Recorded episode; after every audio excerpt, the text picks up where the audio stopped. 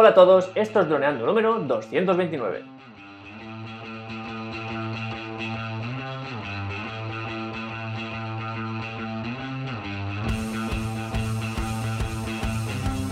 En el programa de hoy vamos a hablar sobre el DJI Air 2S de noche. Pero antes que nada, recuerda droneando.info barra cursos.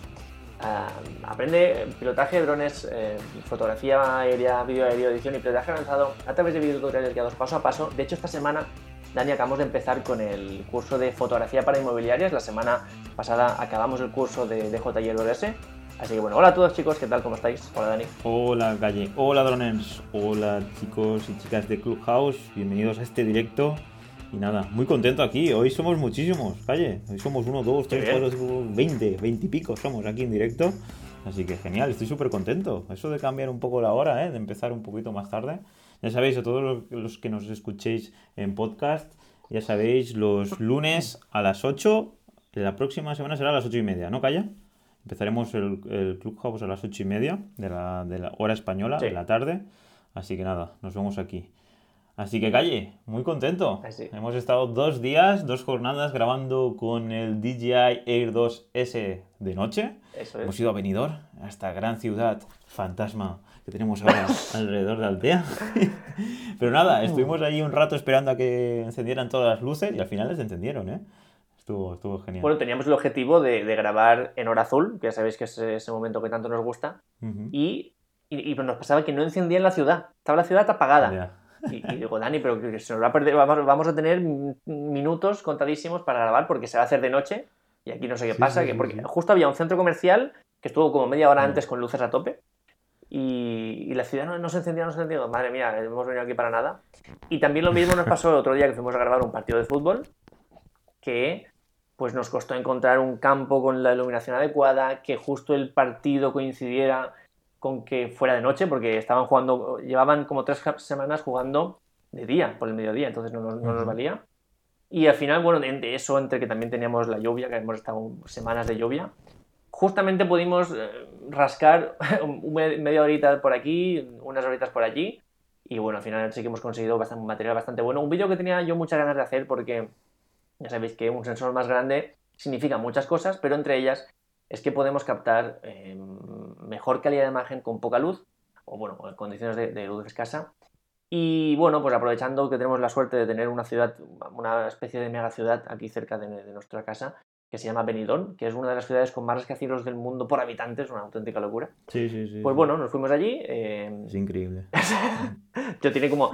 Había como tres. Hay como tres super rascacielos de entre todos ellos. Porque hay muchos rascacielos, pero tres como que destacan. Y de hecho, en todas nuestras imágenes se ven que tienen ahí como helipuerto y todo. Es, es como si fuera un, pues, un Nueva York, una locura. Y, y bueno, pues claro, mm, fíjate, mucha gente critica este tipo de ciudad, este tipo de turismo, pero ah, en este caso, a Dani y a mí, pues nos ha venido genial para poder probar eh, las capacidades de este dron. Y bueno, Dani, tenemos como cuatro ca- categorías. Empezamos, si quieres, por pilotaje y, sensaciones de vuelo. Así que nada, si quieres, cuéntame un poco tú qué es lo que sientes, mm, sobre todo vin- viniendo de otros drones, qué es lo que sientes cuando pilotas un DJI Air 2S. Pues bueno, comparado con, con el Mini 2, que es el más cercano que tenemos, porque está nuestra línea de compras, ¿no? Dentro del mundo de los drones, ha sido, en mi caso, hablo de, y también de droneando un poquito, Mavic Mini, Mini 2, luego FPV y luego, para finalizar, el Air 2S, ¿no? Entonces, comparado con, con el Mini 2, que es estabilizado, porque el FPV, pues podríamos decir de que es otro tipo, otro mundillo, pues para mí ha sido realmente increíble ver eh, la robustez de vuelo en el aire. Y eso me refiero a que tú tocas con la palanca y el dron se mueve súper de forma est- estabilizada, como si fuera que hubieran raíles por el aire, Cayetano, chicos, increíble. Y, y se mueve ¡pa! y se para. Y aunque haga un poco de aire, está ahí plantado, y como si fuera que, que estuviera enganchado con cuerdas, así. Y eso, la verdad que me impactó, porque es súper silencioso y, y súper estable. Y yo digo, madre mía, es que aquí es eso, es que parece que DJI ha puesto toda la carne en el asador. Y, me quedé, vamos, súper sorprendido de decir, ¿cómo, cómo están llegando a esto? Porque es que esto significa que es que ya están llegando al punto de que pueden aplicar la velocidad exacta a cada hélice en cada momento y rectificar para que el dron sea súper estable aunque haya viento, porque si le pones en modo ATI, que ya no puedes ponerlo, obviamente, eh, sin GPS, eh, el dron no para de, moverse, porque el aire le afecta. Tú le soplas a un dron y el dron se mueve, porque es así, porque al final está en el aire y, se tiene que mover. Y entonces es, increíble, ¿eh? y digo, es que esto es otro nivel, es otro mundo, es muy diferente a mi Mavic Mini, al Mini 2, bueno, y el FPV porque es otro, otro concepto, ¿no? El objetivo obviamente no es estar estable en un sitio y haciendo un hyperlapse o hacer un, un, una, un plano súper lento a 60 fotogramas, pues no, es ir súper rápido entre medio de cosas, ¿no? Entonces dije, wow, es que es increíble. Una revisión, porque es eso, es el DJI Air 2 S de Speed o de lo que quieras, ¿no? S de como los iPhone, 3GS, 4S, 5S. Y entonces digo, hostias, pues es que es una muy buena revisión, la verdad. Y nada, me quedé, pues eso, anonadado. La verdad. Yo en mi caso tengo como varios tops en cuanto a los drones que ya tenemos. Digamos, eh, tengo el top de, mm, de, menos a más divertido, que ahí, por ejemplo, el FPV estaría al top 1. El, el top de peor grabar a, mejor grabación, que ahí por el top 1 a lo mejor sería el Phantom 4 Pro, el Advance, pero bueno, que en cuanto a calidad de imagen es lo mismo. Y en cuanto a pilotaje, en este caso, pues seguramente el Air 2S esté el top 1 en este caso. Sí que es cierto que teníamos, eh, tenemos el, Mavic 2 Zoom, que también es cierto que es un dron muy estable, pero claro, es un dron que ya tiene 3 años eh, por ahí y es algo que se nota con el paso del tiempo. Y el hecho de que este Air 2S tenga apenas, eh, porque el, el 2 Zoom creo que pesa 900 y poco gramos, cerca de 900 gramos, y este pesa casi 600, o sea que son a lo mejor unos 300 y poco gramos de diferencia, que es bastante. Pero en este caso no es como el Mini 2 que pesaba tan poco que es complicado que luche contra el viento, aunque hacía un trabajo, hace un trabajo excepcional el Mini 2, sino que parece que el peso del Air 2S es el ideal para que, a pesar de que haga sus correcciones, porque hace, hace sus correcciones, por supuesto, la, imagen siempre se veía muy estable, no se veían movimientos extraños. Y bueno, algunas de las pruebas que ya hemos hecho, sin ir más lejos, volamos a la vez el Phantom 4 y el, y el Air 2S. Mm, yo ya tengo un recuerdo porque, claro, digamos que, como digo, el Phantom 4 Pro es el que mejor graba, por tanto, me lo tengo que llevar a todos los trabajos así potentes, pero siempre que sale un dron nuevo, eh, digo, a ver si este le hace sombra y puedo retirar el Phantom 4 y ya me, quito este peso encima. Pero nunca, nunca pasa, entonces siempre hay que llevarlo. Y yo he visto, claro, mientras seguía pilotando el Phantom 4, van saliendo todos estos, el, Mini 1, el, Mini 2, los Mavic, la gama Air, van saliendo todos estos que se pilotan mejor y el Phantom sigue estando con un pilotaje, pues es que no sé cuántos años tenía, pues como 4 o 5 años tiene el Phantom, la versión Pro. y, claro, ¿qué pasa? Que tú pilotas un Mavic 2, luego te vas a, un Phantom y, lo, y, es complicado pilotar un Phantom porque mm, eh, los, los, joysticks, el mando es distinto, los joysticks no se comportan igual, el viento le afecta bastante más. Em, no solo en correcciones, sino que en movimiento completo del punto GPS de la aeronave. Y claro, es como eh, se te atonta un poco los dedos cuando estás pilotando un, Phantom 4 Pro ahora mismo. ¿Y qué pasa? Que pasamos a la vez, estamos Dani y yo con los dos en el aire y pasamos del Air 2S al Phantom y viceversa. Y el, cambio era notable. Simplemente hacer una órbita para que nos saliera perfecta con el Phantom, eh, tenemos que hacer muchos más intentos y con el Air 2S todo era tan estable, tan sólido, era tan controlado, era tan, vamos, era muy, muy, muy fácil de pilotar, es mucho más sencillo. Sí, hasta el punto de que yo cuando tenía el Phantom eh, muy difícilmente se lo dejaba a alguien porque sabía que era algo que en cualquier momento se podía ir hacia un lado o hacia otro, un poco más peligroso. Pero estos, el Mini 2, el, el Air 2S, son drones que sí que me atrevo a dejarle, por supuesto ya en, una altura controlada, ya se lo dejas a alguien y ya podemos verlo porque sabes que está ahí estable, que, no se va a caer. Y, y bueno, pues si quieres... También el modo lento. Exacto. Bueno, el, modo, el, modo cine también es una gran ventaja. Si quieres, vamos a, decir algunas, algunos consejos que, de lo que hemos visto nosotros para pilotar de noche, en este caso este dron, qué, qué cosas nosotros recomendamos hacer y qué cosas no recomendamos hacer. Pues bueno, lo primero que hay que tener en mente siempre, que volar de noche no es fácil, es bastante difícil, por el hecho de que las distancias son complejas de medir. Y eso es porque simplemente el dron tiene luces y lo sentimos cerca, lo sentimos muy cercano en todo momento. Entonces, los obstáculos se ven siempre lejos. Y no es así. En este caso llegó un momento que siempre vamos los dos a grabar y calle, pues el problema real que hay es que los sensores se deshabilitan porque los sensores al final, eh, cuando hay muchas distancias, se, necesitan eh, luz, no únicamente son infrarrojos, entonces eh, se desactivaban. Entonces llegó un momento en que Calle tenía la sensación de que estaba muy cerca, y yo también, viéndolo, y estaba a unos 480 metros de nosotros. Y claro, como hacía tantas luces, pues tenías la sensación de que estaba, nada, a 50, 100 metros. Y fue un poco pues, desconcertante porque dices, es que claro, cuando, no hay cuando estamos de día no tienes esta sensación, pues ves las cosas mejor. Entonces había un bosque y claro, llegó un momento de decir, ostras, no bajes más tal porque es que puede que te choques. Y eso es algo a tener en cuenta cuando, cuando vas de noche, que aparte de ser interesante ir dos y que haya una persona siempre mirando el dron, aparte ser consciente de que engaña un poco eh, el tema de, si está lejos el dron y si hay obstáculos o si hay eh, cosas alrededor, de que puede que sea que estés más cerca de lo que parece y que puedas tener un accidente. Entonces hay que ir con mucha precaución, la verdad. Y es muy curioso el tema calles de, de la luz auxiliar, que pues bueno, es, bastante... Ya, ya, lo tiene el FPV y también lo tiene el Zoom, pero el Mini 2 no lo tiene y es una luz, un LED que hace una luz súper potente hacia abajo, ¿no? En la barriga del dron. Y bueno, es, interesante cuando está aterrizando, pero parece también, pues, si en algún momento pues estás eh, en eso, en una zona y por qué cosa tienes que aterrizar o, te vas a chocar, pues también es interesante encenderla para que también actúen los sensores de, la barriga. Entonces, es eso. Hay que ir con mucha precaución pilotar en tercera persona en muchas ocasiones, porque es eso, la cámara al no haber mucha luz y si estás tomando una, en este caso estás enfocando a la ciudad o luces, pues seguramente no, no tendrás en mente pues los lados ni tal, y recordar que este dron, por desgracia, no tiene sensores a los lados. Vaya, DJI aquí nos ha hecho una jugarreta muy buena para que hayan accidentes, que yo no entiendo muy bien aquí qué, qué han hecho.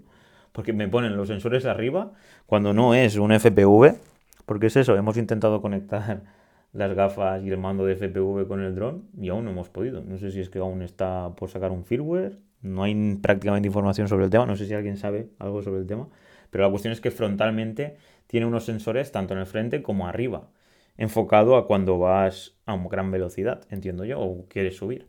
Pero han quitado, calle, los sensores de los lados. Entonces, cuando hacemos una órbita, estamos bastante vendiditos, la verdad. Sí, bueno, eh, a ver, sigue siendo que entre los de delante y los de atrás cubre bastante del lateral, pero bueno, igualmente de noche se desactiva todo, así que bueno, no, no lo recomendamos. De hecho, eso que comenta Dani de que el dron se va, está más cerca de lo que, o sea, más lejos de lo que parece, nos pasó eso y además nos pasó que si no tienes configurado el mapa para que te marque esa especie de brújula veleta que te dice dónde está la casa y, hacia dónde apunta él, pues nos pasó justo que la batería se puso en modo bajo que estábamos más lejos de lo que pensábamos.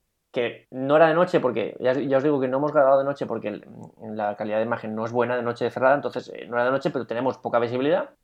Y justo nos pasó eso, que ves el mapa y al no saber dónde estamos, nos desubicamos por completo y no sabíamos exactamente cómo volver.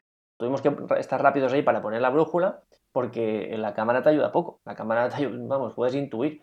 De hecho, estaba, una vez estaba yo un poco como absorto ahí con el, con el móvil viendo lo que había el, el, dron y, había una montaña que me parecía muy cercana y me dice Dani, no, pero sí, que por supuesto, Dani estaba eh, vigilando como piloto observador. Y dice, no, si estás muy lejos de chocar y efectivamente mirabas y estábamos lejísimos. O sea que eh, también aquí la figura de doble equipo, o sea, equipo de dos personas para pilotar es bastante importante y, y, sobre todo en temas de seguridad.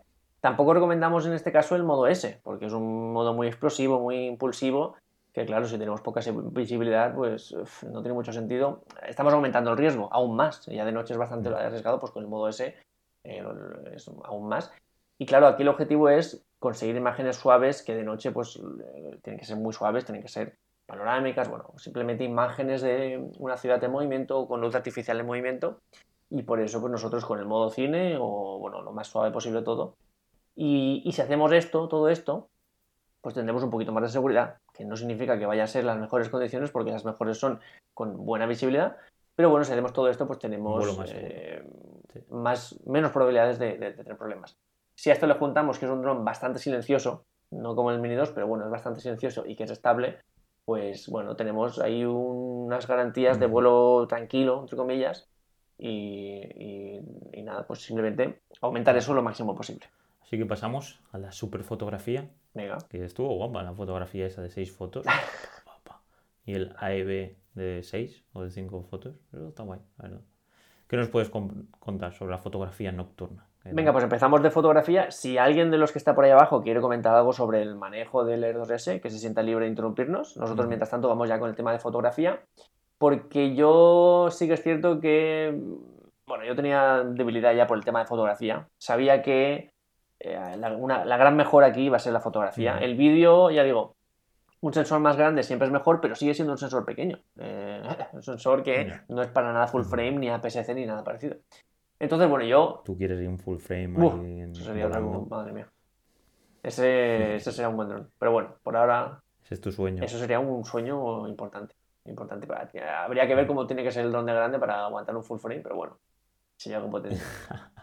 Como digo, mm, la fotografía me llama mucho la atención porque digo, vale, el sensor es bastante grande, para ser un dron es muy grande, pero sigue, sin, sigue sin ser un sensor top en cuanto a fotografía.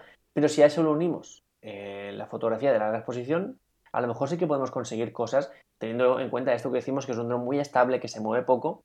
Entonces empezamos a hacer fotos de medio segundo, de, bueno, de un cuarto de segundo, de medio segundo, de, un segundo entero, segundo y medio, y al final encontramos en los dos segundos una velocidad bastante buena como para hacer fotos de, larga exposición sin que nada se nos, se nos mueva, se, nos, se quede así movido em, y, que tienes bastante luz, dos segundos ya es bastante, a un ISO medio, medianamente elevado, tampoco mucho, porque al ser fotografía y poder hacer larga exposición no hace falta que subamos tanto el ISO. Y claro, pues sacamos unas fotos que luego yo viéndolas aquí en casa tranquilamente dije, wow, ¿cómo, estoy, cómo estamos sacando fotografías de esta calidad de un dron, que lo, tengo ahora aquí en la mano, de 600 gramos, que vamos, que pesa... Es que mi cámara de fotos pesa más que, este dron. Y, claro, pues eso me parece una locura. Y me parece el gran avance o el gran golpe encima de la mesa de este dron, porque esto ya, esto sí que lo puedo decir, estas son fotos que solo puedo hacer con el Phantom 4. Y claro, esto significa con un dron el triple de pesado y mm, no el doble, pero bueno, bastante más caro en precio de salida que lo que ha, lo que ha costado este Air 2S. Entonces, bueno, pues eh, son fotos muy buenas que, en fin, además son fotos que impactan, que es lo que me gusta de las fotos, que se las reseñas a alguien mm, así medio segundo y impacta, que es, lo importante, ¿no? Aparte el tema de las fotos del Hyperlapse que puedes hacer mediante esas fotos.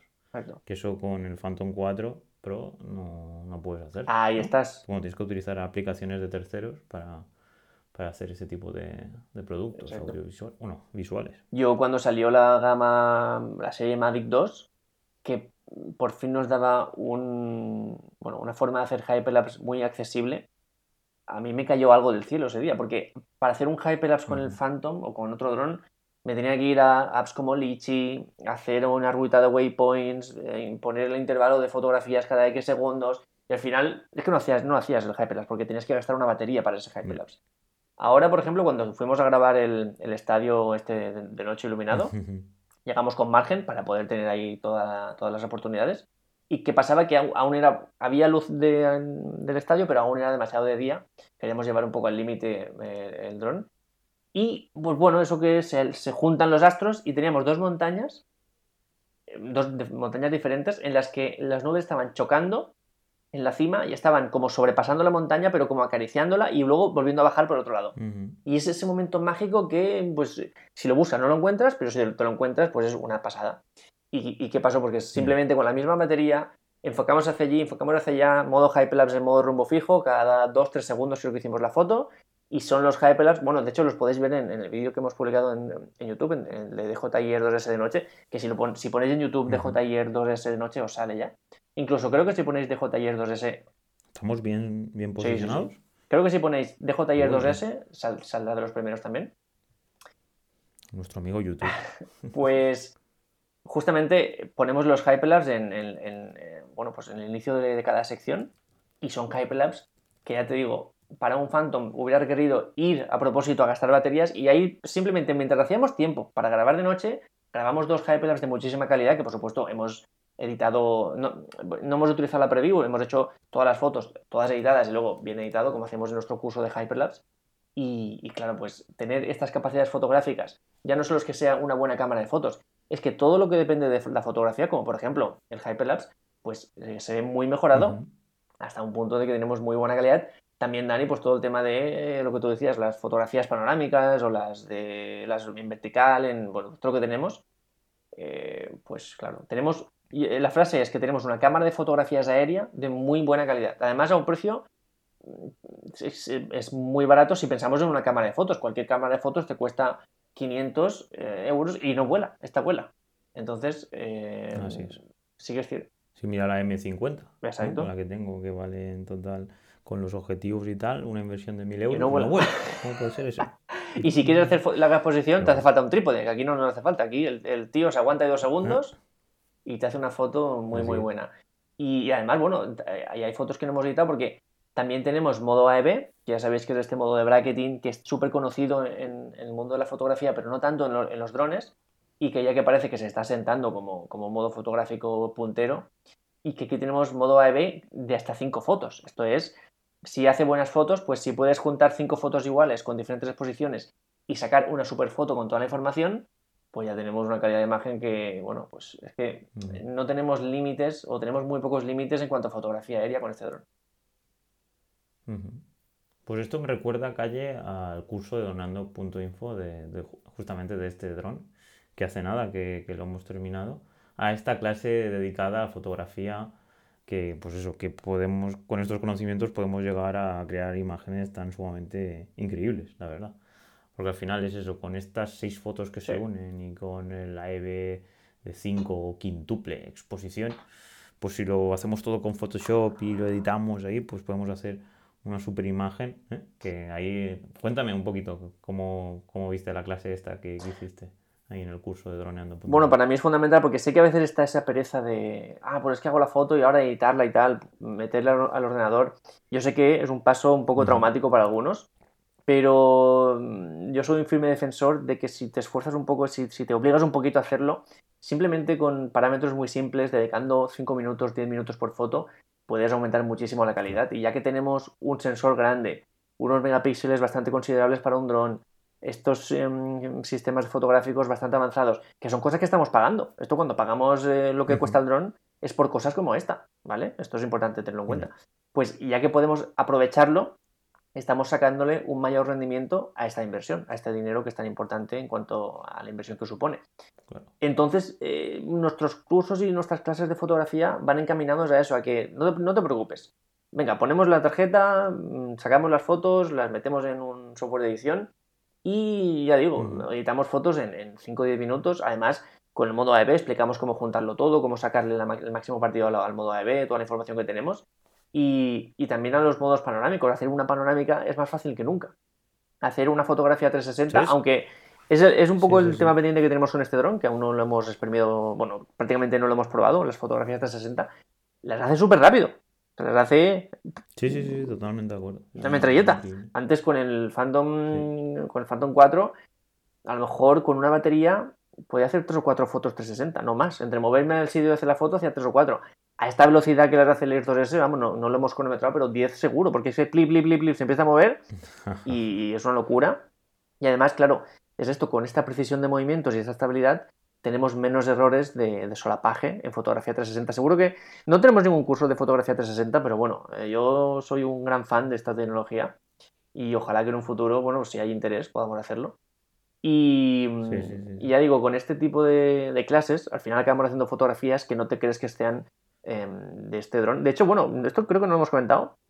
las fotografías nocturnas que salen en, el vídeo están editadas con nuestro preset Fotografía Nocturna, que es un preset que está en Ronendo.info para todos los suscriptores, lo pueden descargar en, contenido premium. Y es un ha sido literalmente, os lo digo ya, de hecho estaba pensando en hacer una masterclass, pero es tan sencillo que no sé ni si merece la pena, porque literalmente fue hacer la fotografía a dos segundos y tal, como hemos dicho, eh, con, la, con la, ciudad eh, iluminada, dejar caer el preset, pero dejarlo caer, Luego ajustar temperatura de imagen porque la foto, la foto se quedaba un poquito fría con las condiciones que teníamos. Y luego ya simplemente mm, darle un poquito más de luz, controlar un poquito más sombras y, un poquito corrector de ruido y de, grano. y la foto es tal cual. La que tenéis, que seguramente la publicaremos en Instagram en breve también, es tal cual. O sea, con, con literalmente 10 mm, clics, no más. O sea, es una locura. Y bueno, pues es lo que nos da tener una herramienta de estas características. A mí lo que me llama la atención es que este tipo de empresas hacen mucho hincapié en que compres el producto. nos, veo como el marketing lo enfocan todo a poner vídeos de super profesionales haciendo con Peter McKinnon y tal. Pero luego no tienen una plataforma donde poder aprender a hacer todo eso. Es más, sí, hacen una aplicación, DJI y tal, y, pero luego te ponen un modo para hacerlo todo que te da, no una, una caca, pero que no es lo que luego te quieren vender. Es parecido como Apple, ¿no? Que te hacen ahí un vídeo promocional del iMac, del Mac, del iPad Pro y tal, pero luego hay una mini aplicación dentro del sistema operativo para así, para enseñarte qué se puede hacer con el Mac, qué se puede hacer con el drone, pero no exprimir al 100%. Y es curioso, es eso, que te gastas un gran dineral en el producto y luego me parece curioso que no... Bueno, para eso está, ¿no? Pues nosotros, en este caso, donando.info, 10 euros al mes, más de 15 cursos, pero que en sí la empresa se centra en venderte el producto y tú ya apañas. Exacto. Tú, si quieres sacar el máximo partido, ya harás tú por ti. En plan, ya dedicarás 100, 200, 300 horas de tu tiempo, pero es lo que comentaste la semana pasada en el Clubhouse, este, este, este youtuber que había hecho un vídeo, un vídeo al mes un vídeo cada dos meses, profesional a más no poder, que lo hace con, sí, con un Mini 2, con un DJI Air 2S, pero a lo mejor eso tiene un trabajo de 500 horas y la gran mayoría de gente que compra un dron o una cámara o un, una cámara de acción, lo que quiere es rapidez. Mira, justo, ahora que has dicho lo de la cámara de acción, el ejemplo máximo de esto es GoPro. GoPro eh, te hace que te gastes tus 400 euros los que sean en la cámara y tal, y tú ves el vídeo promocional y a poco que te paras a pensar, dices, ahí hay iluminación artificial, hay gimbals, hay trípodes, hay filtros ND, hay storytelling, hay actores, hay un equipo de a lo mejor, no sé, 10, 15 personas para hacer este vídeo, pero a ti no te lo dicen, a ti te dicen, ah, tú gástate 400 euros y tendrás lo mismo. Y a to Y haces este vídeo. Sí, es como tienes la herramienta. Y cuenta tus historias. Y eso al final es el marketing al que se refiere Dani. Nos venden el producto mm, porque nos creemos que esto va a ser abrir el paquete y hacer exactamente pero el que sabe lo que todo el trabajo de edición, iluminación y todo lo que hay detrás, no se lo traga. Pero fíjate, esto, esto que dices, no, esto lo sabes tú porque tal. Yo, eh, en mi caso, no es porque mm, soy el mejor del mundo y como soy el más listo me da cuenta. Yo era igual de tonto que todos los demás hasta que se me cayó una GoPro en las manos y empecé a grabar y dije, ¿pero esto qué es? Esto no tiene nada que ver. Y era algo que le ha pasado a, a todos los que tienen una GoPro que les he preguntado, les ha pasado lo mismo esto no tiene nada que ver con el vídeo promocional. Y entonces ya te paras a pensar, vuelves a ver el vídeo, después de haber grabado tus, tus, bueno, tus, tus imágenes, por decirlo de alguna forma, con la GoPro, y dices, claro, es que aquí tiene que haber más gente. Esto, claro, aquí yo grabo lo mismo con mi coche en un atardecer y el coche se me ve con un grano y un ruido, porque claro, el sensor es muy pequeño, aquí habrá una iluminación, habrá algún foco y es esto. Al final te das cuenta no porque seas el más listo, sino cuando lo experimentas. Claro. Y, y, GoPro es el ejemplo máximo y es un poco pues también lo que, hace, lo que hace DJI. Vemos los vídeos de, pues, de cualquier youtuber de referencia a nivel mundial, a nivel anglosajón, y no te dicen, pues para hacer este plano nos fuimos dos jornadas a aquella montaña para pillar el amanecer con aquella luz, con estos filtros, con un equipo de dos personas, no te lo dicen. Simplemente en, en, un vídeo de un minuto salen dos planos. Y tú dices, ah, pues mira, eso me iré con mis amigos a la montaña y mientras uno se saca el bocadillo, yo voy a levantar el dron y voy a conseguir lo mismo. Y no, tienes que ir. Que esto además nos pasa. Y el, y el storytelling, es decir, Exacto. que te cuenta, eso que te, que te, deja tan inmerso en la historia que te está contando ese, ese corto, ¿no? ese corto de tantos segundos, eh, te hace creer que tú vas a ser pues eso, un filmmaker, ¿no? simplemente sacándole de la caja y no es así. Totalmente. Y a nosotros nos pasa un poco también cuando grabamos nuestras historias, o sea, nuestras aventuras, que vamos Dani con yo, que vamos, estamos más de, o sea, estamos casi una jornada completa para, para grabar simplemente el, el, el, digamos, la aventura, ¿no? Y nos pasa que muchas veces vamos con amigos y tal, y, ah, pues eso un día nos vamos a la montaña y eh, vamos aquí y allí, y yo, y yo, digo, no, no, si vamos a grabar, tiene que ser ir, ir a grabar. No, no podemos ir a hacer cualquier otra cosa y de paso a grabar, porque entonces es imposible, que no poder estar repitiendo planos, no poder estar consiguiendo la mejor luz, no puedes estar haciendo cosas que te hacen falta para que esto brille. Y claro, es algo que si no te paras a, hacerlo tú, no tienes la experiencia, no caes. Tú ves los vídeos, tú ves el vídeo de promocional del Mini 2, que son unos amigos que, se van ahí con el patinete y tal, y, te lo crees, y dices, pues claro, pues uno de los que va en patinete se baja una vez, una vuelta no la da, levanta el dron y saca todas estas imágenes. Y claro, pues, pues no, nosotros, de hecho ya estamos, estamos planificando algunos vídeos con, con producción así, con, con configurantes y con actores, y son vídeos que implican acción, como deportes o bueno, carreras. Y no es que nosotros vayamos a hacer el deporte, descansemos cinco minutos y grabemos, sino que sería nosotros no haremos el deporte. O no haremos, una, por ejemplo, un circuito de karts. Nosotros no subiremos al kart ese día, simplemente estaremos grabando todo lo que haga falta mientras otros graban, eh, pilotan para nosotros, ¿no? Y eso es un poco, bueno, pues eh, lo que evidentemente ellos tienen que vender que es fácil y en cierto modo lo están facilitando, pero hace falta muchas otras cosas que si lo que queremos es sacar la máxima calidad, pues hay que dedicarle ese tiempo. No, va, a ser, no va a caer del cielo. Totalmente de acuerdo. Así es. Como la vida misma, hay que tener conocimiento y experiencias para poder, pues eso, sacar lo máximo. no es coser y cantar y ya está. Coger el libro y ya está. No, no, hay que apoyárselo, hacerse puntes. No, no, yo es que me he comprado los libros. Vale, pues tenlo ahí en, aquí en la librería y, ya se, estudiará solo y ya probarás el examen solo no, no, al final. Otro, ejemplo que, se me está viendo a la cabeza, a ver si te acuerdas, Dani, hubo un día que grabamos el Mannequin Challenge, que es algo que ya no está de moda, pero bueno, hubo un tiempo que... Pues, ¿te acuerdas qué pasó aquel día? Pues sí, pues porque nuestros amigos estaban muy emocionados porque Calle ya empezaba a crear contenido audiovisual de alta calidad, sobre todo pues aquí en Altea, en el pueblo que somos, y entonces eh, pues dijeron, sí, sí, vamos, estaban todos súper motivados y tal.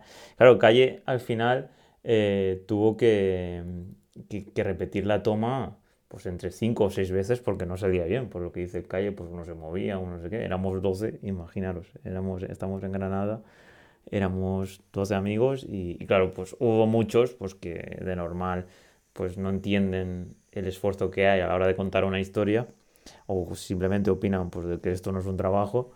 Y, entonces eh, hacían mucho crítica destructiva. Eh, está bien, ¿no? ¿Qué tanto para...? Y claro, una vez luego lo compartes en redes sociales y ellos se ven ahí, entonces sí que están felices y contentos. Y digo, oh, Calle, qué grande eres, oh, cómo mola, tal y Pero en aquel momento, pues Calle tuvo que recibir pues muchos malos tratos, por no decir maltratos. y, y entonces, pues te das cuenta cómo la gente pues aprecia el contenido final, que es el marketing, que son las redes sociales, que lo que dice Calle, un 30 segundos, un minuto, pero el esfuerzo que hay detrás para hacer eso, pues es que ni lo entiende, pero es que ni quiere entenderlo.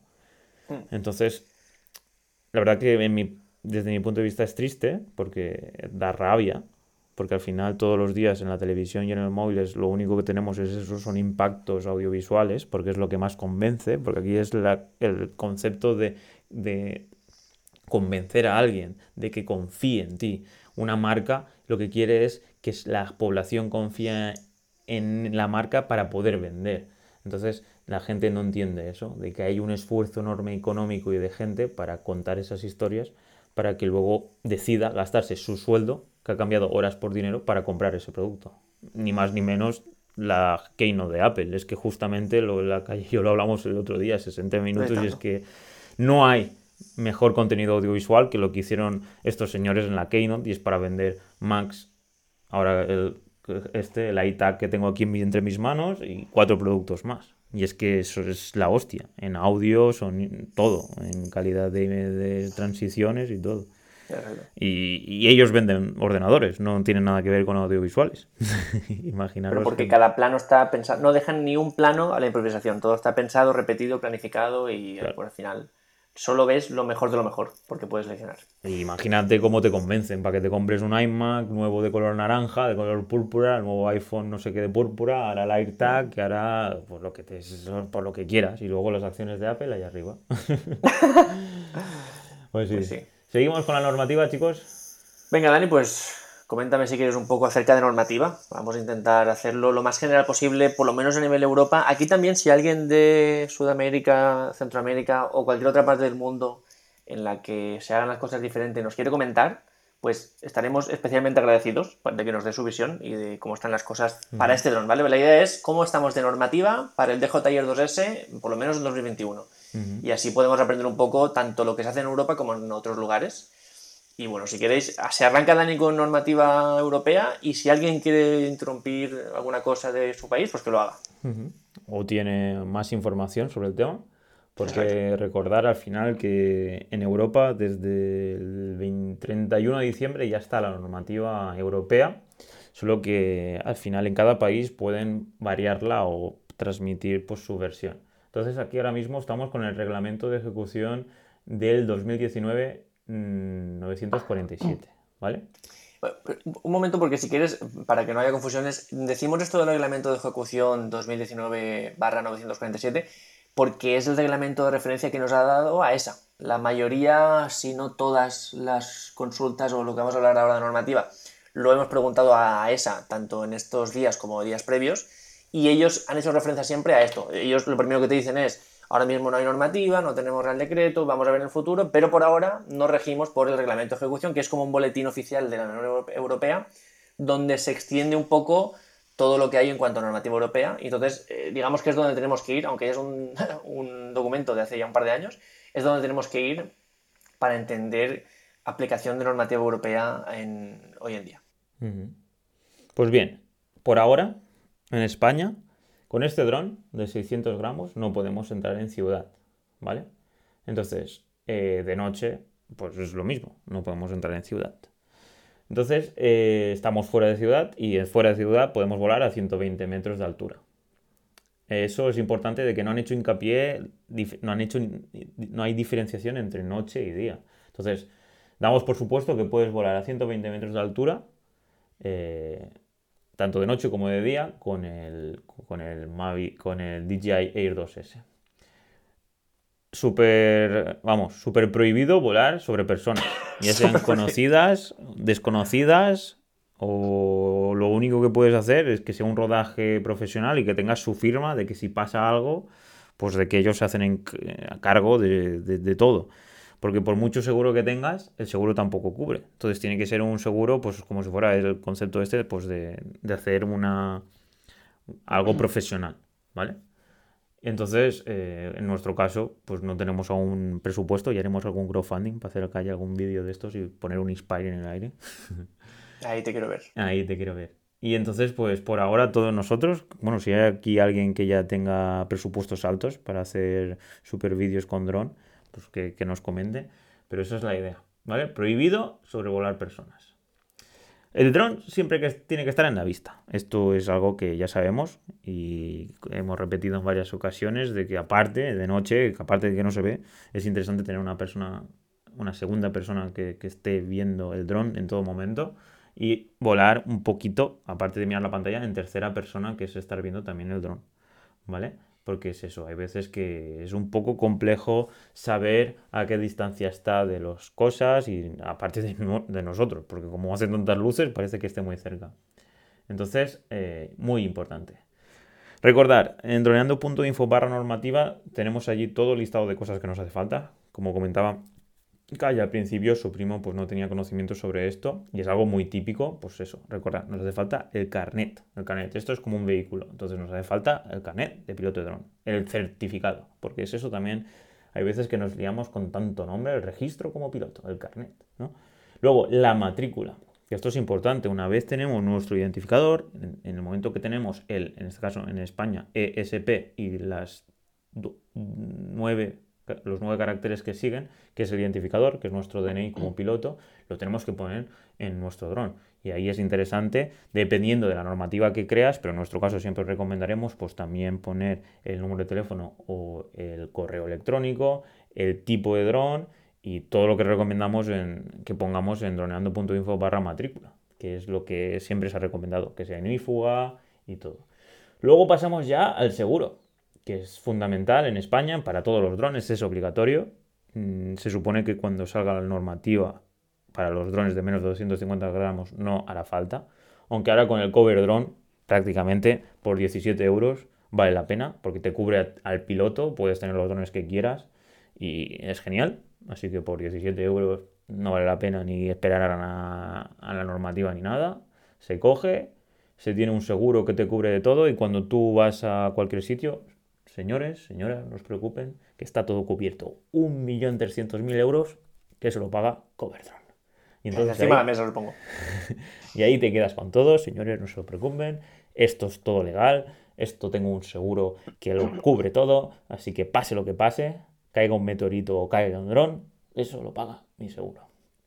Y bueno, mucha gente se preguntará cómo puede ser que con 17 euros te cubra un millón y 300 mil euros, pero esto es fácil. Al final un dron de menos de un kilo, por mucho que caiga, tampoco va a hacer mucho. Entonces, pues es eso, esa es la regla de tres que, que ha hecho esta empresa, porque ya si otro día, si eso ya hablábamos, que hay que hacer para hacer un seguro, ser empresario haciendo una empresa de seguros, pero eso ya es otro tema. Así que recordad, droneando.info barra normativa y lo tenéis todo. Así que Cayetano, ¿tienes algo que comentar o pasamos al vídeo? Yo, bueno, comentar. No sé si quieres que lo, comente, pero bueno, si ves que no, si ves que no me cortas. Te corto. Pero que eh, nosotros que estábamos un poco esperando a, tenerlo todo, porque claro, lo teníamos todo, pero de otros drones. Hasta que no nos llega el dron, en este caso, hasta que no nos llega el DJI 2S, no podemos conocer el número de serie y si no podemos conocer el número de serie no podemos pedir las matrículas. Entonces, problema, pues tiene que venir el dron y en ese momento tenemos que pedir las matrículas y hasta que no lleguen, pues estamos ahí vendidos. Nosotros estamos esperando que llegaran las matrículas para poder salir de para poder salir a volar y el primer día que salimos pues menos mal que Sí, pues cuenta, cuenta, cuenta, cuenta. Vale, pues lo, bueno, lo comento, hago el titular y esto ya, porque esto es tema para otro, para otro Sí, ya llevamos aquí 40 minutos, sí. Exacto, bueno, simplemente muy rápidamente. El primer día que salimos, nos paró la policía, además eh, una situación bastante desagradable tuvimos, que ya lo contaremos. La cuestión es que, menos mal que lo teníamos todo, menos mal, porque lo más normal es que dices, ah, pues mira, me lo acabo de comprar, tengo el seguro pero no tengo la matrícula, o tengo la matrícula pero no tengo el, no me he registrado como piloto, por lo que sea, ¿no? Eh, o no sé, ah, como que te falta algo. Pues nosotros, un poco por hacerlo perfectamente, porque si queremos mostrarlo cómo se hace, pues lo mejor es hacerlo bien, pues lo hicimos todo perfecto al dedillo. Y aún así nos paró la policía, nos trató como nos trató, mm, tuvimos que dar todos los datos y pasamos el rato que pasamos. Imaginaos que, que nos hubiera faltado un seguro o la matrícula o que no fuéramos pilotos, lo que sea. Pues el disgusto hubiera sido bastante grande. Entonces, eh, ya sé que es un poco rollo, ya sé que es un poco palo, que no es lo más divertido del mundo, pero merece muchísimo la pena que a nivel Europa por lo menos, pues tengamos todo en regla, que ya os digo yo que aunque así asusta, porque te empiezan a decir cosas de asusta, esto se puede sacar en, una tarde, el carnet a lo mejor te hace falta un poco más porque hay que estudiar, pero bueno, se puede suspender y, si se repite no pasa nada, así que no, hay, presión. Y, en una semana poder estar habilitado, así que bueno, eh, asusta, pero es asequible. Así es. Y bueno, ya crearemos contenido sobre el tema, sobre pues, los sentimientos que tenemos alrededor de, esta situación, que nos sentimos como criminales, como delincuentes. Y, pero bueno, como bien ha dicho Calle, ya es tema para otro podcast, porque este va enfocado a DJI 2 de noche, no a, a Dani y Calle son unos delincuentes que van por ahí grabando. y bueno, señor Calle, vídeo. Muy buena calidad para un dron de 600 gramos, ¿no? Pues eh, si quieres, ¿quieres que preguntemos un poco por lo menos a, a los que están aquí arriba si quieren comentar algo antes de todo lo que hemos hablado hasta ahora o cómo lo ves? Bien, ¿queréis comentar algo? Olga, buenas tardes, ¿cómo estás? Ahí está Olga, se anima Olga. Sí, la verdad que les agradezco muchísimo que hayan tocado el tema de, de ese suceso que les pasó porque eh, la gente está comprando drones por todas partes y no están viendo las regulaciones que están poniendo en todos los países y lo importante que es eh, eso, ser conscientes de que hay, es como manejar un vehículo, como manejar eh, un avión, tienes que tener todas las regulaciones al día. Me pareció súper chévere esa parte y ese aporte. Genial. Así es, es que es un vehículo y un vehículo que va por el aire y la gente pues se extraña. Pues si mi abuelo me lo dice, pues cuando hubo el primer coche en Altea, todo el mundo fue, ¡guau! ¿Qué eso? Y se asustaba por el ruido, porque todo el mundo estaba acostumbrado a ir con burra. Pues imagínate ahora con el tema de los drones, que te vuelan por que me estás grabando, que estás en mi espacio, que esto es mío. Me salen ahí frases célebres de, pues para contar una historia. Pues imaginaros con los coches. ¿eso qué es? ¿Una, una cabra eh, mecánica? O... hace 100 años. Pues ahora estamos en una revolución, un nuevo vehículo que va por el aire y lo va a revolucionar todo porque no hace falta carreteras, no hace falta que el Estado invierta y ponga ahora autopistas de pago por España. 8.000 millones de euros deben el Estado español eh, para, con las autopistas. Pues eso con los drones no pasará, porque como el aire no se mantiene, no hay que poner semáforos ni, ni poner cemento ni, ni hacer puentes, pues será un chollo. Pero bueno, eso es el tema, que Dani se va por los cerros de Úbeda. Y nada, que no. ¿Algún, ¿Algún comentario, José Albert, sobre normativa, pilotaje, fotos, lo que queráis, eh, nocturnos? ¿Sin ningún compromiso? Justo, justo ayer hubo un inconveniente en un partido de fútbol, hablando un poco de normativa y, y qué alcances tiene, ¿no?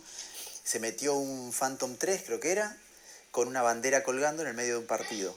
suspendieron, suspendieron el partido, el, no sé, aparentemente el dron vino de afuera de la cancha y bajó, al haber, parado el partido, bajó un poco más, lo llegaron a, un jugador lo, lo pudo manotear, lo manoteó la bandera, lo bajó y le terminaron dando un pisotón. Este, pero bueno, obviamente que eso no está permitido bajo ningún concepto por la normativa de ningún país. Hay muchas, muchos puntos que, están, que son muy parecidos en todos lados. Este, pero el tema es hacer cumplir la normativa, que ahí me parece que es donde está el, principal inconveniente, por lo menos acá en este país, en Argentina. Bueno, al final cumplir la ley, hacer cumplir la ley, es que es un concepto ya, diría yo, que prácticamente depende de, la educación del pueblo, porque eso de tener que tener unas fuerzas armadas del Estado que intenten intimidar al pueblo para que se comporten como deben, es un tema, no sé, hasta qué punto yo preferiría prevenir antes que curar, ¿no? Eso podemos decir que es curar y es complejo. La idea sería de que tú cuando compras un dron, pues que fuera como un coche, que tú vas al concesionario y, pues que, señor, ¿tiene usted el carnet de coche? Sí. ¿Tiene usted seguro? Sí. ¿Tiene usted matrícula? Sí. Es que si no, no puede llevarlo por la carretera. La cuestión está que como se ha vendido como un juguete y es tan accesible, porque es una tecnología que hoy en día, gracias a Internet, pues es sumamente barato, y gracias a China también, pues eso, como puedes comprar un dron en 50, 100, 200, 300 euros y similares en, en otros países, en la, moneda que sea, pues hace que sea un juguete. Entonces, un juguete que puede hacer daño, o que puede parar un aeropuerto, o que puede parar un partido de fútbol. Y eso hace que, que, sea complejo, porque claro, puede acceder gente que no tenga la educación adecuada, no tenga el miramiento adecuado, entonces tiene que entrar la fuerza del Estado. ahí, ahí dijiste la palabra justa, ¿no? Educación. Pasa por ahí, me parece. Sí. Que creo que este vídeo lo compartieron, puede ser, por el grupo de Telegram y aprovecho para comentarlo. Exacto, por aprovecho para comentarlo en un grupo de Telegram, Drones en Español, que quien quiera, bueno, quien tenga la pasión de los drones, es un muy buen grupo porque además hay un hay otros grupos de WhatsApp y tal con, no sé, con un espíritu un poco más negativo, más, bueno, tampoco quiero comentar mucho. Este en concreto es un grupo con, muy buen ambiente, con la gente comparte, la gente opina. Es, la verdad es que ojalá que siga así. Así que si os queréis pasar y aprender sobre drones y bueno, ver cómo están trabajando los demás drones en español en Telegram es muy recomendable. Así que, pues bastante bien. Pues Yo por comentar un poco lo que habláis sobre esto, tanto Olga, Alberto como Dani. Nada, muy rápido. Hay, hay un, ya lo comentamos en algún programa, pero bueno, solamente para, para decirlo rápidamente. Se opone frontalmente eh, toda la maquinaria de vender un producto como es un dron de DJI que se puede alcanzar en cualquier estantería de cualquier tienda electrónica con toda la normativa que hay detrás y con toda la educación a la que se refiere al ver. ¿no? Entonces hay ahí un problema que vamos a tener durante, durante mucho tiempo. ¿no? Así es. Hasta aquí. Pues seguramente sí. A ver, los gobiernos, el Estado, la burocracia o las normas siempre van por detrás. Eso está más claro que el agua. Entonces, hasta que no se pida, pues eso, un DNI, un que vayas con tu identificador, con tu carnet para poder comprar un dron X, por ejemplo, este dron, pues que te haga falta el A1, A3 o el A2 o el STS, pues será un, bastante complejo, porque tú puedes decir, no, a nivel software lo limito. Pero un Phantom 3, por ejemplo, no está limitado, lo que contábamos antes. El Mini 2 ahora mismo está limitado. Es cierto que por firmware no puedes volar en ningún CTR, no sé, es que no funciona. Entonces, si utilizas Litchi, seguro que funciona. Seguro. ¿Por qué? Porque es que ya no tiene las limitaciones por software. Si lo hackeas, también. Entonces, ¿la franja del software es buena para limitar a una persona que puede hacer daño? Pues habrá que verlo. El tema de las canchas y de los pues, de espacios públicos donde hay muchísima gente, no sé yo eso hasta cómo se puede limitar, porque nosotros todo el día estamos en una cancha, en un, en un, en un, campo de fútbol enorme. Entonces, los drones ni identificaron que había ahí un, campo de fútbol. Entonces, hmm. ahí podíamos haber entrado perfectamente, haber, habernos puesto a 5 metros de los jugadores. Y en todo caso tendrían que habernos pegado un balonazo para tirar el dron, porque seguramente no iban a sacar ahí un rifle para pegarle un tiro. Que bueno, siempre hay algún loco por ahí. Yo antes de que acabe el programa y, simplemente para, para, comentarlo muy rápido, porque mientras he estado escuchando todo el programa, quería hacerle una, una pregunta sobre todo a Cayetano, ¿no? que es el piloto, un piloto profesional. Eh, estamos viendo que cada vez hay drones más capaces, como el Air 2S. Yo he estado viendo vuestro último vídeo sobre las fotografías y tal, eh, sobre todo las nocturnas, ¿no?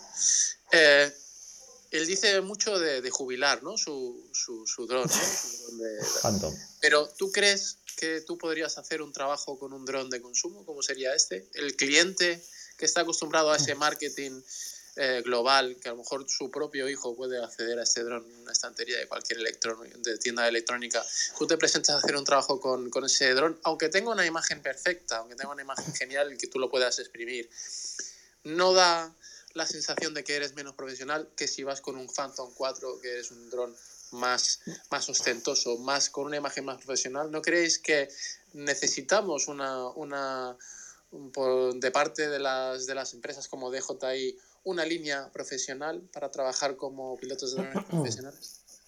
Totalmente. De hecho, ya me ha pasado con el Mavic 2. He despegado el Mavic 2 y clientes acostumbrados al Phantom 4 y me decían, ah, pero esto que es un juguete, ¿qué nos traes hoy? ¿Peor calidad? Y, en cierto modo también me, me, pasa con las cámaras. Hemos ido, bueno, si ir más lejos, eh, la, cámara que tú nos has comentado, bueno, la que me consta que ya tienes, es una cámara que es prácticamente como un móvil de grande un poquito más, es más gordo, pero vamos, eh, tamaños muy reducidos. A mí me en trabajos de ir con este tipo de cámaras y otro ir con la típica cámara de televisión al hombro de 15 kilos y ese pasar por, profesional y nosotros pasar por dos pardillos, aunque estamos sacando más calidad, porque no es que sea igual, sino que es más calidad. Y ya me pasó con el Mavic 2 muchas veces, con el Mini 2, y, eh, yo tengo la, la, gracia de hacerlo con el Mini 2 porque sí que es cierto que no lo puedo comprar al Phantom 4 Pro, pero a lo mejor sí que lo puedo comprar al Phantom 4. Yo ya hice trabajo, bueno, de hecho muchísimos trabajos, la mayoría del principio los hice con un Phantom 4, el anterior ya tiene, bueno, no sé, 6 años creo que tiene ya. Y, y, sí que es cierto que del Phantom 4 al Mini 2 tampoco hay tantísima diferencia. En cuanto a sensor, en cuanto a perfiles de color, no hay tanta diferencia. Entonces, yo creo que a lo mejor algo con el Mini 2 sí que es cierto que en un trabajo mm, no, no fuerte sí que se podría hacer. En cuanto a capacidades, con el DJI 2S se pueden hacer bastantes trabajos. No sé, ahora mismo no se me ocurre ningún trabajo que se pueda hacer con un Phantom 4 Pro y no se puede hacer con un DJI 2S. Tendría que ponerme a pensar, pero en principio, eh, bueno, ahora, hablaremos de vídeo, que sí que tiene algunas, algunas cosas malas, pero es un dron bastante capaz. Pero es un poco lo que tú dices. Habría que convencer a esa persona de que eso que está viendo endeble, plegable, que prácticamente cabe en un bolsillo, es un aparato bueno y no ese armatoste, mm, sea Phantom, sea Inspire, que eso sí que parece que es un, aparato profesional. Pues yo aquí opino que depende mucho del cliente que vayas a tener. En este caso, si es una persona que no te conoce, que no ha dedicado a lo mejor ni media hora ni una hora en ver tu contenido, lo más normal es que si conozco un poco el sector, se vaya con el Inspire y que si tienes un matriz y que si tienes un dron de más de 10.000 euros seas un profesional y si no lo tienes, no lo tienes. Es más, ahí Aerocámaras hace eso. El otro día que yo miramos un vídeo que intenta convencerte para hacer un curso de 2.000 euros de agricultura de precisión y sale el chico con un Inspire al lado comentando y se ve más el Inspire que lo que comenta el chico. Pues en este caso, esos 30 o 60 segundos que sale en Facebook, el objetivo es convencer a una persona para que se gaste 2.000 euros, no por lo que te cuentan, sino por ver el Inspire. Entonces ahí atacan a un target concreto. Entonces nosotros, si viniera alguien, dependiendo del target que fuera, porque obviamente viene gente que nos dice, oh, sois pilotos de drones, hacerme esto, pago tanto, quiero lo mejor. Y no buscan nuestro storytelling, no buscan nuestra calidad, lo que quieren es un plano de dron de máxima calidad y ellos en la cabeza tienen el Inspire o ahora el nuevo de Sony o el Matrix 300 o el Matrix 600 o lo que crean conveniente. Pero esto pasa con cualquier cosa, es que en plan con ordenadores o en plan, tú eres informático, ¿qué pasa? No vas con un Mac de 6.000 euros, no tienes un Mac Pro. Por poneros un ejemplo, ahora hay un chico que sigo en LinkedIn que hace vídeos de 60 segundos y detrás tiene un Mac Pro. Un Mac Pro de base vale 6.000 euros. Entonces, ¿y qué pasa? Si tienes las rueditas, ya son 1.000 euros más. Pues ya eres más pro aún. ¿Qué pasa? Yo voy con un MacBook Air del 2013 que me costó 1.300 euros y es lo más básico que hay. Y yo cuando digo de que yo ahí estoy manejando servidores por AWS o Amazon o por lo que sea y a lo mejor estoy moviendo porque es que no hace falta más. Es que con hoy en día quien trabaja no es el ordenador, es quien trabaja son los servidores. Pues claro, depende de la marca que tengas y si vas a convencer a alguien que tiene conocimiento sobre el tema o simplemente es una persona que no tiene conocimientos y lo que quiere es pues, pagar la marca. Y es, el mundo funciona así, quiere decir, te dejas llevar por el superficialismo, no hay más. Y indagar y conocer más es dedicar tiempo y la gente no tiene tiempo. La gente lo que tiene es dinero, porque el dinero va y viene, pero el tiempo ya está. Vosotros, la hora que lleváis aquí con nosotros ya no la vais a recuperar. Y estáis pues escuchándonos a Calle a mí, a José y a Olga y a Albert. Pues los demás estáis aquí. Pero cuando tú tienes dinero, tú puedes invertir 50, 1000, 2000, 10.000, 50.000, pero ese dinero mañana puedes tener 100.000 o tener nada, porque así funciona. Entonces la gente le da importancia a eso. Tú que tienes un dron de 10.000 euros, pues tú vas a ser más profesional. Da igual, yo no voy a dedicar 10 horas para ver si eres más o menos de, de otro. Y eso es lo que pasa. Es triste y penoso, pero es así. También está, eh, ojo, porque está la idea contraria. Estamos hablando de que el que más aparenta más facilidad tiene, que esto me ha pasado, o sea, varias veces además con cámaras, con drones y con, hasta con trípodes. Eh, muchas veces que hemos comentado hay un accesorio de, cámaras que es como para poner la cámara al hombro, vale 15 euros en, Amazon.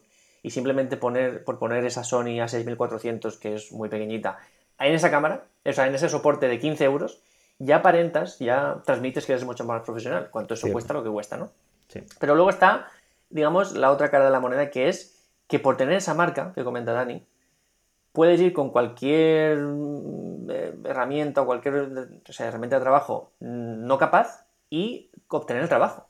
Y me ha pasado bastante de que porque, ah, es que, que hace vídeos, no sé qué, y venía con un, un Spark o un, o un Mavic Air 1 que eh, tenía sus fallos también, y se quedaba con el trabajo, o, bueno, más que se quedaba con el trabajo, sino que antes de que enseñara nada, simplemente por verlo volar, antes de que enseñara nada de lo que ha grabado, la gente ya hablaba bien de, ah, lo que hace maravillas con ese dron. Y yo pensando, pero si es un dron muy limitado, mm, no os ha enseñado nada de sus capacidades de edición, mm, simplemente porque alguien te ha dicho que es bueno, tú ya estás diciendo que es bueno sin saber si realmente es bueno. Entonces también esto de la marca es peligroso, también lo estamos viendo en muchos canales de YouTube, que sobre todo lo veo en muchos canales de fotografía, que simplemente porque tienen acceso, acceso a las cámaras, a todas las cámaras que salen, eh, tienen seguidores y tienen muchas visitas, pero realmente ves las fotos y dices, pero es que fotos no, destacas por fotos, eh, destacas porque puedes tocar las cámaras y hablar sobre ellas, pero no, no eres un fotógrafo destacable. Dicho así es un poco fuerte, pero sabéis que hay canales de, de este estilo. Pues nos pasa en todos los ámbitos y también es un poco el peligro de la marca, que te dejas llevar y a veces estás dejando de confiar en gente capaz por confiar en gente que tiene marca buena. Sí, así es. Señores, llevamos aquí una horita. ¿Seguimos o lo dejamos para un próximo podcast? Si queréis comento, comento rápido sobre el vídeo, porque también como es también un poco por completar el vídeo, porque todo, esto que estamos comentando, si vais al vídeo de YouTube, eh, lo vais a ver ahí en, vivo y en directo. No sé, Dani, ¿tú cómo lo ves? Sí, ¿Comento rápido? Va, tres minutos. Pues bueno, Uf, madre mía, bueno, calidad de vídeo, yo era algo que tenía muchas ganas de probar, pero que iba con precaución, porque sí que sé que en fotografía tengo esas herramientas tipo larga exposición para que me ayuden a tener más calidad, pero aquí no. Aquí eh, la luz es la que es, el shutter speed tiene que ser el que tiene que ser, y no tenemos un poco pues esas facilidades. Entonces, eh, ya sabía yo que de noche iba a ser complicado, porque también he grabado con el Phantom 4 Pro de noche, con el Mavic 2 de noche, y sé que cuando es noche cerrada, mm, o hay un castillo de fuego artificial, es que me ha pasado, y entonces sí que puedes sacar algo, o si no, es imposible. Entonces, ¿qué tenemos que hacer aquí para que con este dron tengamos una gran calidad de imagen? Mm, lo más importante es no grabar de noche. Mm, se puede grabar, pero no en noche cerrada, porque ahí sí vamos a tener grano, que luego nos va a costar bastante de recuperar en postproducción. Entonces, tenemos buena calidad, pero no hace milagros. Me gusta decirlo porque ya mucha gente ve las imágenes también. Pensar que los lo ponemos el vídeo en YouTube, la, gente lo ve en smartphone, que la resolución es, reducida y ahí luce mucho mejor, a lo mejor de lo que realmente es. Y, la idea que quiero transmitir es que no hace milagros, sigue siendo un sensor de una pulgada que no es full frame ni nada parecido. Entonces, no es máxima calidad, pero ojo, para ser un dron de 600 gramos es una locura que tengamos esta buena calidad. Es algo impensable, algo solo reservado para el mundo profesional hace apenas 3-4 mm, años y ya lo tenemos eh, en un dron de menos de 1000 euros si tenemos la versión sin el Flymore Combo. Entonces, ¿qué pasa? Que si evitamos esa noche cerrada, evitamos esa mala calidad, evitamos ese, ese ruido, tenemos un dron con un sensor de una pulgada que graba hasta 5,4K, que tiene perfil eh, de color logarítmico, que en estas condiciones de luz es imprescindible. Aunque luego nos tenga que, mm, le tengamos que meter un poquito de postproducción, merece mucho la pena, podéis ver las, las imágenes. Trucos importantes no trabajar en muchos FPS, es decir, no trabajar a 60 FPS o 48 FPS porque esto nos obliga a doblar la velocidad de obturación al doble de los FPS, es decir, si estamos a 60 FPS tenemos que irnos hasta 120 de shutter speed, entonces, ¿qué pasa? Que entra menos luz, lo que queremos es que entre la máxima luz posible. Además también nos pasa que si trabajamos a una velocidad más grande de shutter speed que de 1 partido 50, vamos a crear parpadeo y flicker en, la luz artificial, algo que pues no nos queda muy bien. Entonces siempre pocos FPS, 24, 25, 30 y a 1 partido 50 de shutter speed como máximo. Luego nos vamos a la hora azul, es decir, cuando aún no es de noche, aún hay resquicios de sol, pero ya tenemos luz artificial, que esto es lo que nos pasaba, que no nos encendía en la ciudad y estamos perdiendo tiempo de hora azul. Y con eso, chicos, chicas, sí que podemos conseguir una calidad de imagen que le hace sombra, que ya es decir, al Phantom 4 Pro y que si tenemos en cuenta que esto lo hace un dron que cabe en cualquier mochila, no cabe en un bolsillo, pero prácticamente pues en una bolsa sí que cabe, pues me parece una locura, me parece que por este precio pues es una gran ventaja. Es algo que tiene muy pocos rivales en el mundo dron y yo pues personalmente, ya digo, no hace milagros, pero estoy flipando que lo haga un dron de estas características. Tres minutos, Dani. Ole. La verdad que lo has hecho como en el vídeo de YouTube. Genial. es que tú imagínate un vídeo de YouTube que, que, que, que hemos hablado cinco minutos, Aquí llevamos una hora. Es que así es, así es el audio. Exacto, sí, sí, sí. Sin vídeo. Es que ahora YouTube está muy de moda, pero realmente lo que interesa es el audio. Así que nada, chicos, hasta aquí el podcast de hoy. Eh, no sé si alguien se quiere despedir, pero ante todo, muchísimas gracias a todos los que habéis estado aquí una horita escuchándonos, compartiendo pues estos conocimientos relacionados con los drones, con las imágenes, con el audio, con el contar historias y con bueno, todas las anécdotas que contamos. Así que nada, muchísimas gracias a todos los suscriptores de Droneando, muchísimas gracias a todos los que estáis escuchándonos en Spotify, en iTunes, las cinco estrellas que dejáis allí, las opiniones. Y nada, sobre todo pues a los suscriptores de Droneando, ya sabéis, 10 euros al mes, muchísimas gracias porque si no, pues no podíamos estar aquí, no podíamos pues yo haber dejado el trabajo, pues Calle dedicándose a esto también, aquí al 100%. Y nada, eh, creemos que esto de los drones va a ser para largo, es la nueva revolución tecnológica, como los coches fueron pues en la época de mi abuelo.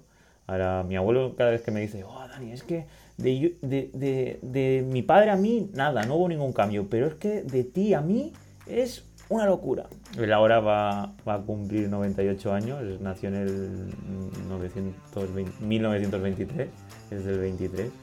Es más, tiene un, Instagram, Pepe del 26, por si lo queréis seguir. Y, y, vamos, apasionante. Chicos, yo creo que estamos en el mejor momento que se podía estar para, para volar, para estar pues, en las películas, dentro inmersos en las películas que hemos visto toda la vida de, de coches voladores. Pues vamos, no vamos a tener coches, vamos a tener drones. Nada, Cayetano, un placer estar aquí contigo, aquí con José, con Albert y con Olga y animar a todos los demás al próximo Clubhouse la semana que viene a las 8 y media de la tarde a que participen y ya sabéis, a compartir conocimientos y sobre todo a estar felices y contentos. Así que nada, un saludo y hasta el próximo. Chao, chao. Un abrazo chicos, chao, chao. Un saludo a todos.